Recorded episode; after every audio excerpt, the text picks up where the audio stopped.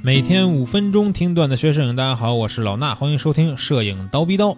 那最近一两年有一个词儿比较火啊，叫键盘侠，大概说的就是一些喜欢在网络上对各种事儿进行评论，甚至是对很多事儿进行抨击的一群人。我一看百度百科呢，对这个键盘侠还有个官方的解释，是这么说的：说键盘侠亦可衍生为平时躲避社会群体。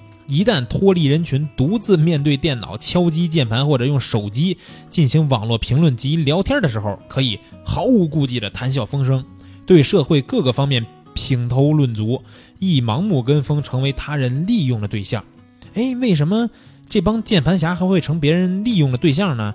因为现在呢，网络舆论是一个很有力量的施压方式吧，所以有很多不明真相的吃瓜群众或者是键盘侠。经常会被一些片面的信息所影响，然后呢，不经思考的去抨击一些事情，最后导致一些事件被网络舆论的影响啊，或者说啊形成这种网络暴力。那键盘摄影师跟键盘侠有啥不同或者相似的地方呢？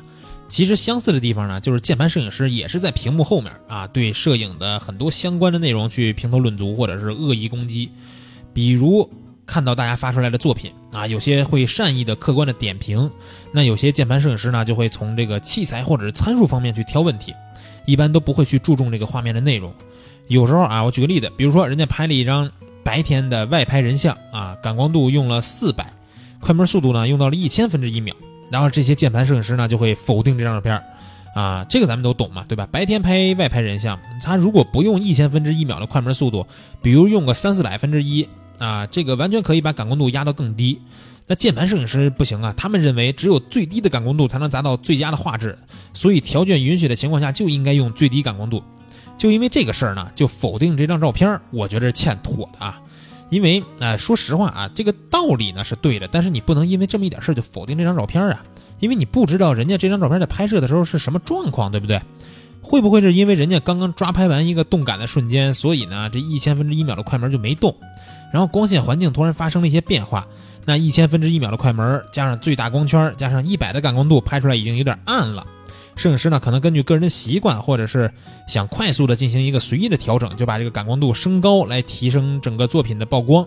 虽然说这么做呢有点不恰当，但是呢四百的感光度其实不会对画面造成太大的画质的影响，尤其还是光线充足的白天，啊，或者是人家甚至说。是不是可能说这个光圈快门都是固定的？那 ISO 用了个自动，对吧？这时候呢，这个自动的感光度，它到一个相对来说可能阴影的天气，对吧？或者说这个云刚好挡住一点太阳，那它一就没法用一百了呗。相机自动给用了个四百，这都是有可能的现象嘛？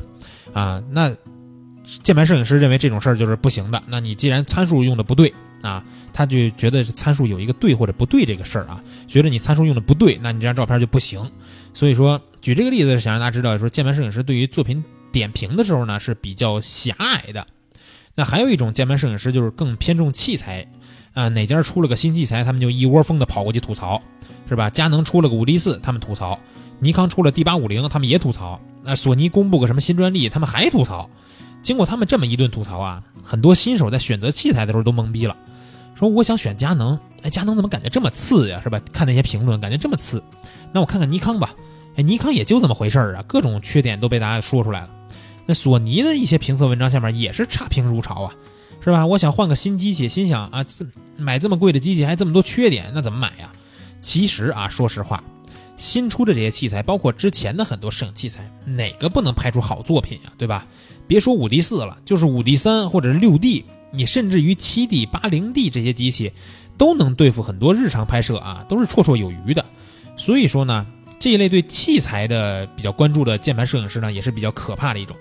后来我就想了想啊，我发现我自己有时候也是个键盘摄影师。什么时候呢？给大家点评作品的时候，咱们蜂鸟微课堂的微信号里边呢有一个求点评的页面，啊，每天里边都会有很多朋友去发自己的作品求点评。那我每天都会抽出一部分时间去做这个点评的工作。我在点评的时候呢，也是在屏幕后面对吧？对大家的作品评头论足。呃，不过我不想啊。我不想做一个那样传统上贬义词的键盘摄影师，我希望做一个正面形象的键盘摄影师，真正的从作品的角度去帮大家点评照片，尽量啊去帮我们这个强大的键盘摄影师这个群体证明，好不好？希望大家也没事可以去咱们求点评的页面发点照片，看看我这个键盘摄影师怎么给大家点评照片的，好不好？啊，今天的节目呢就到这儿，明儿早上七点咱们不见不散。